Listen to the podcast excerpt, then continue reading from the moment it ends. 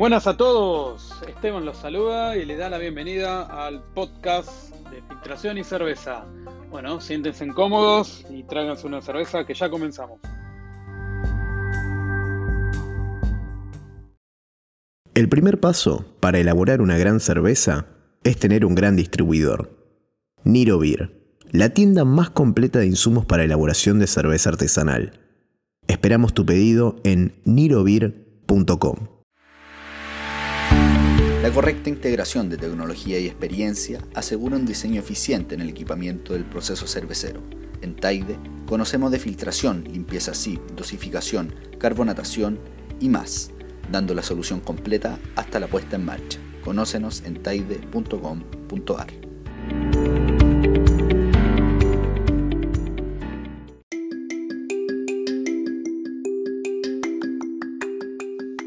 Un nuevo episodio ya comienza somos cada vez más quienes compartimos este interés por la cerveza y por su filtración. He visto que este podcast se va haciendo cada vez más grande y eso, eso todo realmente gracias a ustedes. Quiero devolver el saludo entonces a mis compatriotas en Argentina y a los amigos de Chile, México y Perú que se van sumando día a día. También nos escuchan de Paraguay, Venezuela, España, Estados Unidos, Irlanda, Rumania, Rumania, la verdad, lo que me hace muy feliz, quiero mucho ese país, y Alemania, ¿sí? Maravillosa la tecnología con todas sus estadísticas y, y sí me gustaría saber de todos ustedes qué les parece el podcast. Eh, la verdad me interesa conocer su experiencia con la cerveza y con la filtración. Bueno, hoy es un episodio muy especial en el que entrevistamos al maestro cervecero Luis Dimota, reconocido por su gran trayectoria trabajando muchísimos años en cervecería Quilmes. Y bueno, a continuación la entrevista donde nos hablará de la filtración y algo más. Disfruten.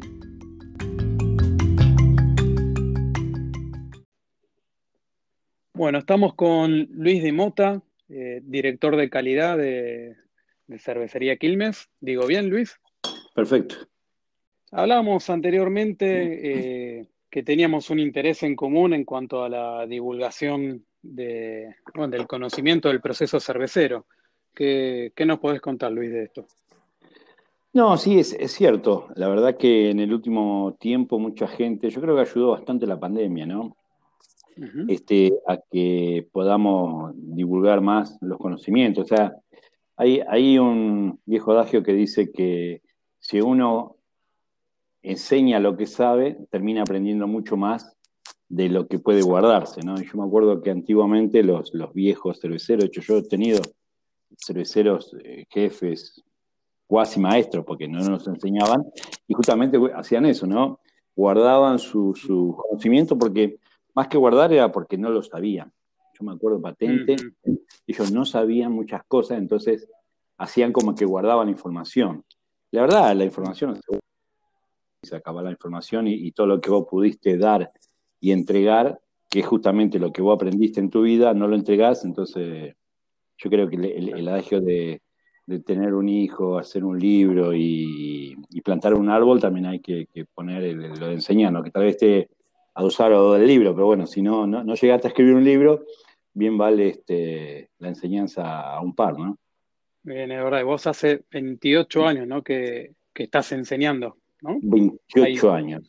Eh, sí, digamos enseñando 28 años, no, porque yo terminé a aprender algo, ponele a los 8 o 10 años que estuve trabajando. Soy medio lento aprendiendo, ¿no? Está claro. Pero digamos, eh, hice el curso cervecero en el 99. Y vamos a decir que ahí, más los 8 años que tenía de experiencia, este, ahí, ahí más o menos pude, puede enseñar algo. Pero claro que el conocimiento cervecero no, no, no, no, se, no se toma en un día. O sea, la verdad son años, son hacer experiencias, hacer macanas para aprender de la, las mismas macanas, este, pero es, tan amplio, hay tantas cosas por aprender que, realmente no se aprende de un día para otro. Seguramente, seguramente. Vos sabés que hubo algo que siempre te quise preguntar, que es, eh, ser maestro cervecero ya de por sí implica mucho estudio, mucha práctica, constancia y es un camino difícil. y en tu caso en particular, eh, has sabido ser el maestro cervecero de los maestros cerveceros. ¿Cómo, se explica ese logro tan importante? No, no, no, no sé si un maestro de, de yo he tenido muchos chicos de los cuales han aprendido de mí y te puedo asegurar que hoy saben, saben más que yo, ¿no? O sea, que uno sea jefe de otro cervecero no te da la placa de ser el maestro de ellos. Está claro que uno quiere, siempre quiere enseñar a, a, los que uno tiene debajo para que en algún momento o ellos te, te enseñen o ellos te empujen a que vos aprendas más, ¿no es cierto? Es la, ley del corcho. Este, entonces, siempre me, preocupé por, enseñar a ellos, pero no, no, no, no yo, creo que hay muchos cerveceros que, han trabajado conmigo que saben mucho más que yo y no, no tengo duda, y no, no, tengo vergüenza de decirlo, ¿no? No, y eso, eso también habla de, formar un, buen equipo, ¿no? Y rodearse siempre de, buena gente. Luis, eh, bueno, el, tema que nos atañe un poco hoy en esto de la divulgación eh, en el plano de la filtración eh, es los filtros trap. ya en los podcasts anteriores estuvimos hablando mucho de la clarificación, ¿no? Estamos como yendo por, etapas. Y, bueno, queríamos conocer un, un poco de tu experiencia también con los filtros trap. Mira, yo no conocía de filtros trap. De hecho, yo me acuerdo que en los años, yo, estaba haciendo, yo, cuando entré a Quilmes no era profesional y hice la licenciatura en química, la empecé a los 34, 35 años, más, terminé a los 39 años de ser licenciado en alimentos y después por eso recién me mandaron a hacer el curso de esa edad, el máster cervecero. Y yo tenía que hacer una tesis sobre trabajo y la, terminé haciendo, eligiendo el proyecto de filtros trap. ¿Y por qué elegí eso? Porque en ese momento toda la industria cervecera, ¿no? Nosotros, yo trabajaba en una planta que era la planta de Zárate, este, tenían problemas de partículas. O sea, aparecían partículas en la cerveza. O filtrabas y te aparecían partículas. Entonces empezamos a buscar cuál era la solución y, viste, todo, todo el mundo empezó a buscar donde no, por ahí donde no, debía, porque uno filtra y lo que está filtrando son levaduras y proteínas de mucho tamaño. Pero el, tamaño de, filtros, de, la filtración en general era 50, 20, dependía de, un montón de cosas, eh, de micrones estoy hablando, ¿no? Y dependía de un montón de cosas, dependía de, la presión del filtro, porque la presión del filtro sobre las proteínas que son deformables presionaban a, grandes moléculas que por ahí pasaban los 30 micrones y cuando pasaban de largo se hacía una proteína muy larga de 200 micrones. Y vos decías, ¿cómo puede ser? Esa era una.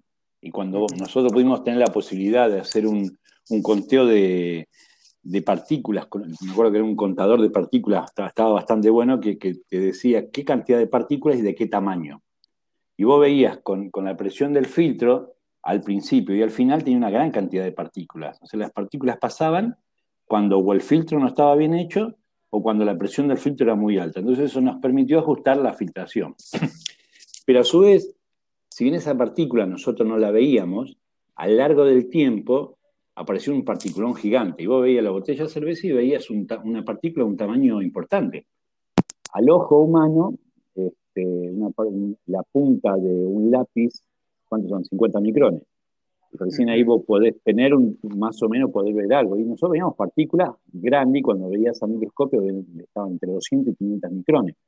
Entonces empezamos a seguir el tema y nos dimos cuenta que partículas mucho más chicas que estas, partículas de 30, 20 micrones, eran las que después, de acuerdo a, un montón de condiciones, eh, se usaban como núcleo formador de partículas más grandes. O sea, sobre ese mismo núcleo de esa partícula de 30 a 40 micrones, la partícula iba creciendo porque el resto de proteínas de la misma cadena se iban adosando y se iban coagulando, digamos, alrededor de ese núcleo y se formaba un particulón. Este, y vos tenías una partícula de 500 micrones que realmente en una botella vos veías un filamento, veías un puntito ahí que daban dando vuelta y cuando le iba al microscopio veías que eran proteínas. Entonces eso nos hizo llamar la, la atención de que teníamos que frenar todas las partículas que fueran más pequeñas. O sea, estoy hablando de 10 micrones o incluso de 5 micrones. Y eso daba la durabilidad para que si pasaba una partícula debajo de 5 micrones, el tiempo de vida de una cerveza, que fueran 6 meses, la partícula no creciera este, más allá del, del, ojo humano. y eso nos empezó a hacer seguir este, el uso de, trap. Empezamos, este, me acuerdo que eran dos empresas que empezaron, una era Sartorius y la otra era Paul, no, y también con, con Cuno, y empezamos a hacer pruebas de distintos tipos. Empezamos con filtros de bolsa, que realmente eran muy malos, y después aparecieron los famosos filtros de código 7, ¿no? El, con bayoneta, cerrado y, plisado. Claro, y con doble barrera y, y, plisado. Y eso nos ofrecía este, una, garantía de, micronaje bastante exacta. Y aparte aprendimos lo que era eh, beta 5000, beta 10000, que no teníamos idea, ¿no? Y a partir de ahí empezamos, empezamos dos cosas. Primero, cuánto era la superficie filtrante, que era un valor muy importante, y después cuánto tenía que ser el beta para asegurarme el 99,99% de las partículas eh, debajo del micronaje dicho para asegurarme esa filtración. Este, y bueno, y ahí empezamos a probar, a probar, a probar y empezamos a, meter filtros trap a lo largo de la filtración.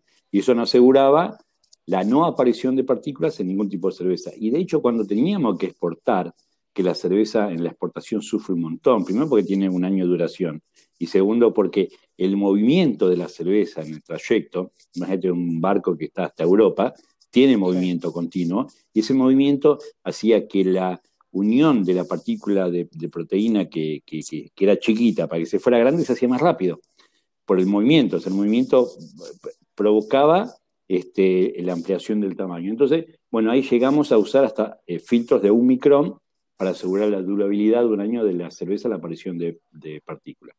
Ese fue mi inicio y de hecho con eso hice una, la tesis este, y, con eso terminé la, carrera. De hecho, tengo la tesis, un día, si querés, te la mando. Pero más bien, porque eso tiene que circular. y, a raíz de esa tesis es que pudo lograr un, cambio y una, mejora en ese momento. De hecho, y todas las cervecerías, todas las cervecerías tienen un código de uso de trap basado en eso, sí. todo ese estudio hizo que, bueno, que, le pusiéramos trapa a todas las cervezas. Y de hecho, de ahí se acabó el problema de las partículas de la cerveza. Interesante. Y, en, esa tesis o, posterior a la tesis, ¿qué, peso tuvo en el impacto de, digamos, del, costo de fabricación eh, la limpieza que vos ibas a, elegir para esos filtros? La limpieza siempre fue un tema. Eh, porque, digamos, hasta ese, entonces la tecnología, ya no sé si la tecnología o por ahí con, con quién era nuestro proveedor o demás, este, no aceptaba eh, limpiezas de contrapresión. ¿Sí? digamos, de... Entonces, lo que nos decían era, si, si un poro de un tamaño le entra una partícula, si yo le pongo una presión inversa, para sacar esa partícula de ese poro, la partícula se me agranda. Entonces eso me provocaba una deformación en el trap. Después nos dimos cuenta que de, acuerdo a, la presión que se aplicaba y al tipo de, obviamente, de filtro de la tela que estaba formada el filtro, eso no ocurría. Entonces la limpieza contracorriente nos ayudó muchísimo a, a no tener un gasto muy grande, porque Obviamente hubo que ajustar un montón de cosas. Las filtraciones tuvieron que ser mejor, se acortaron los ciclos para, me refiero al Kieselburg, para, para no trabajar a alta presión y, cargar demasiado, de, demasiado carga a, los filtros trap. Y también se hizo una secuencia de filtros, o sea, se puso un filtro, o sea, en una filtración a nivel industrial vos tenés el filtro Kieselburg, un filtro trap, un filtro de PPP, que es para, para bajar el nivel de polifenoles, un filtro trap y vas a la medidora o al, tanque de cerveza terminada. Y de ahí va a la botellería con otro filtro trap. Luego de tres líneas de trap, justamente era para ir en degradé, porque el tamaño de partícula que salía del filtro obviamente era mucho más grande del que salía de la, medidora. Entonces, ese degradé más la, limpieza a contrapresión o a contralavado este, nos ayudó a, que fuera mucho más grande el tiempo de duración de los traps. En un principio me acuerdo que habíamos armado unos tachos de soda y demás historia y sacábamos todo el paquete y lo metíamos adentro de esa solución. Y en esa solución, obviamente, se limpiaba, pero era, era un muerto, porque tenía que desarmar, poner, sacar.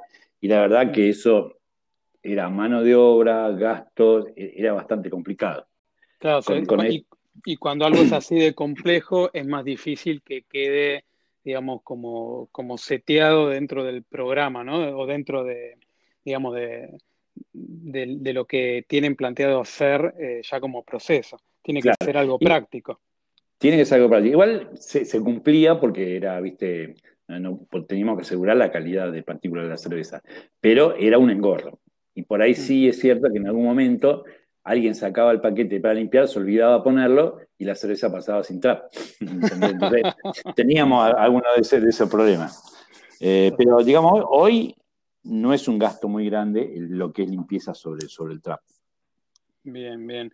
Y mm, vos sabes que en, este recorrido, ¿no? Eh, yo siempre digo que sobre todo las cervecerías craft eh, van hacia la filtración, eh, van adoptando cada vez más tecnologías que de alguna manera son las tecnologías que ya las cervecerías grandes eh, ya las han experimentado, como has contado vos con, tu tesis. Y, en el camino yo noto que hay ciertas, digamos, ciertos miedos o algunos mitos y, y, quería saber tu opinión con algunos de ellos, ¿no?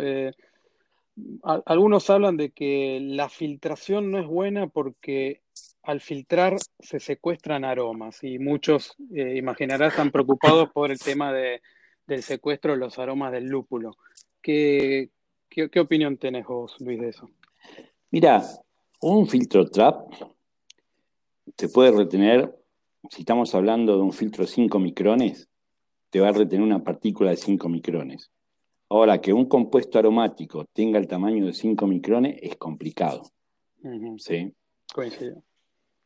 Distinto es si vamos a hablar de pausterizar, porque pausterizado estás usando temperatura, un efecto físico que te puede hacer reaccionar y cambiar un compuesto por un compuesto por ahí que no es aromático. Un aromático hay un montón de reacciones y ahí sí no puedes prever si puedes perder o no aroma.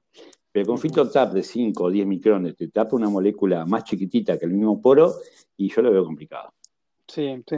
O sea, que yo pensé mucho sobre eso al respecto y, y sí es cierto que en industria, por ejemplo, del vino, ¿no? En el pasado se, utilizaban los filtros de, celulosa, ¿no?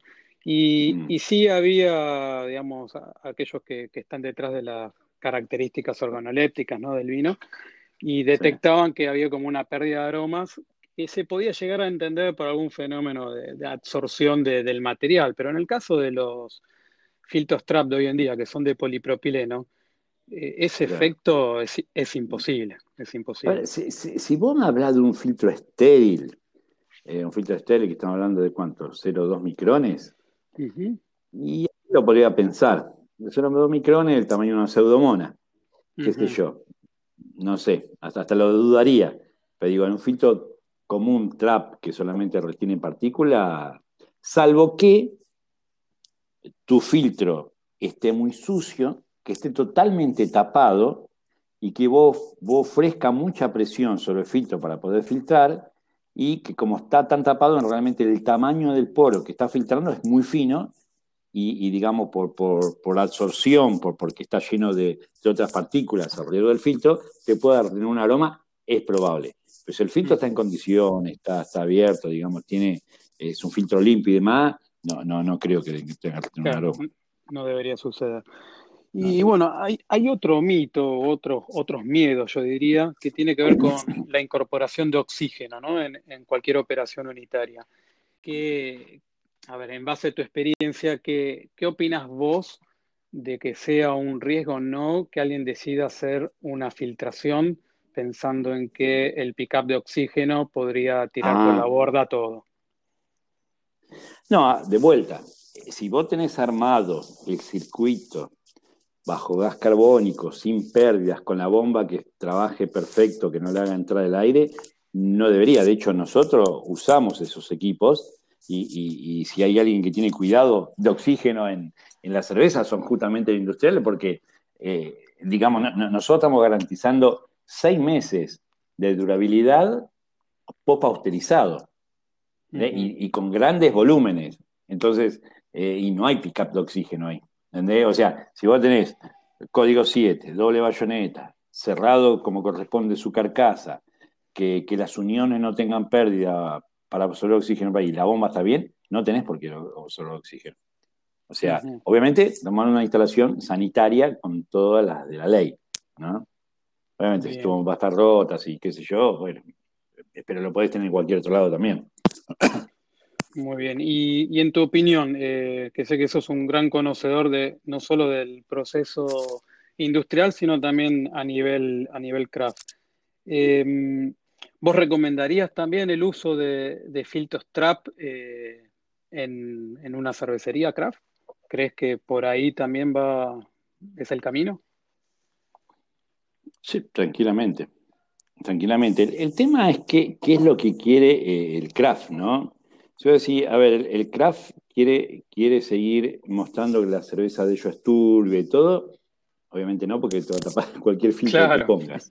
Ahora, si vos decís, no, quiero obtener una cerveza brillante y que se vea realmente lo lindo de la cerveza, que es el brillo, que después se la espuma más, tranquilamente, tranquilamente. Lo que sí, tiene que tener cuidado de, de, las cosas que dije, ¿no? O sea, que esté sanitariamente bien, que, los traps se cambien en el momento que tengan que cambiarse, que sean chequeados cada tanto con tu, presión de entrada y salida para saber que no tengo un trap roto y, me pase todo de largo. O sea, eh, teniendo todos los cuidados que debe tener un muy buen uso de un trap, tranquilamente se puede usar. Incluso para aquellos que no son tan finos este, a, a, la hora de los aromas y demás, te diría hasta un estéril para evitar la pasteurización con calor, también es, válido. Yo, me acuerdo que en España yo tenía una, cervecería de 2 millones de hectolitros. los tipos tenían filtración estéril. Tenían cuatro equipos enormes de, trap con sus prefiltros, o sea, creo que era el prefiltro de un micrón, y después iban al estéril. Y incluso tenían su planta de agua de osmosis para limpiar y todos los equipos y demás. Y filtraban la cerveza estéril y no tenían pasteurización y garantizaban su cerveza con seis meses. Y la cerveza estaba una, delicia. Era un equipo enorme. Yo no me acuerdo si no era de Sartorius el equipo, no era de Sartorius Paul. Bueno, uno de los dos era. Creo que era de Sartorius. Sí, sí, sí. Y, y filtraba Stale, dos millones de hectolitros. y un industrial. o sea, tranquilamente este, lo podía hacer también una, artesanal sin, ningún problema. Obviamente, en, en el estéril cuando entramos con los aromas, capaz que haya alguna una, IPA, por ahí no. Porque aparte, ¿cuál es el problema de la IPA? La IPA en general tiene muchas partículas en suspensión. Entonces, más que sacar el aroma, te va a tapar el filtro. Claro, ¿sí? totalmente, porque, vos, estás pasando continuamente lúpulo en frío y es más la sustancia que quedan en suspensión, porque en realidad ni siquiera queda en solución, queda en emulsión. Y esa emulsión tiene un tamaño bastante grande. Entonces, cuando vos pasas a través del trap, si es un trap muy fino, se va a quedar la emulsión y sí vas a perder amargo, pero porque, eh, digamos, esa cerveza en especial. ¿sí? Totalmente. Eh, pero el resto de la cerveza, Totalmente de acuerdo. El, yo lo que recuerdo bien es que en la filtración esterilizante, eh, por lo menos el material de membrana que se usa ya, digamos, sin cuestionamiento es la politersulfona, que de por sí no, digamos, no secuestra nada, pero claro, como vos decís, si, hubiera sido una partícula que va a tener efecto eh, organoléptico y va a ser retenida, bueno, obviamente, ahí ya no importa el material. Claro, tal cual.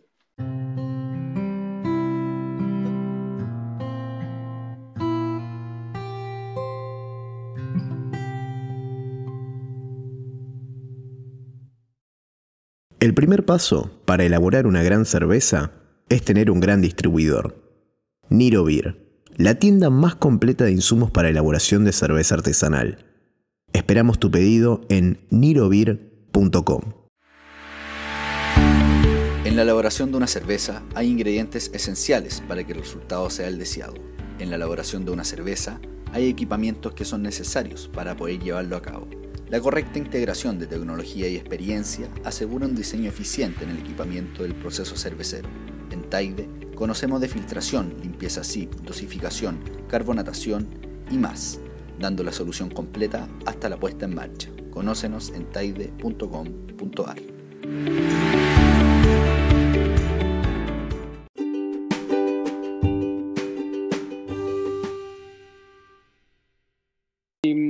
A ver, sin dudas hay mucho, mucho por aprender de la industria cervecera, así que eso es, eh, todo lo que vos puedas aportar es, tremendamente, digamos, eh, bueno, hace mucho aporte. Y quería preguntarte, ¿qué dirías vos que la cervecería industrial puede aprender a su vez de las craft? Yo creo que lo, que aprendió la industrial del, del, craft es el, no sé cómo se dice la palabra, de, eh, la rebeldía de, querer hacer cosas distintas. hasta, hasta antes que aparecieran las craft, justamente lo que la industrial tenía es pura estandarización. No se tocaba nada. Era, yo hago esta cerveza y no se toca nada. Pero hacías una cerveza. Hoy la craft demostró que puede hacer un montón de cervezas. Y obviamente, entre lo que tiene industrial con, el tamaño, con el conocimiento y todo que tiene de los procesos, este, aprendió que puede hacer otra cerveza sin ningún tipo de problema y la gente la, puede tomar. Yo creo que antes estaba el miedo, yo si cambiamos la cerveza la gente la va a seguir tomando. Y lo que mostró la craft es que sí, la gente más quiere probar otras cosas. Entonces, de esos creo que, se aprendió un montón. Eh, sin duda. O sea, la, rebeldía y el no miedo a, probar y hacer este, otras cosas, sin duda, lo aprendimos creo que es bueno y la, gente en definitiva tiene más opciones, ya sea que claro, por el lado de craft o, exacto, exacto. Mm. Bueno, Luis, muchísimas gracias y bueno, espero, espero que puedas participar nuevamente en otro podcast. Yo estaré atento escuchando también, eh, digamos, tus clases, que para mí son clases eh, en YouTube. Eh. Así que bueno, también estaremos ahí siguiéndote. Dale, cuando quieras, acá estamos. Dale, un abrazo, Luis. Un abrazo. Chao, chao.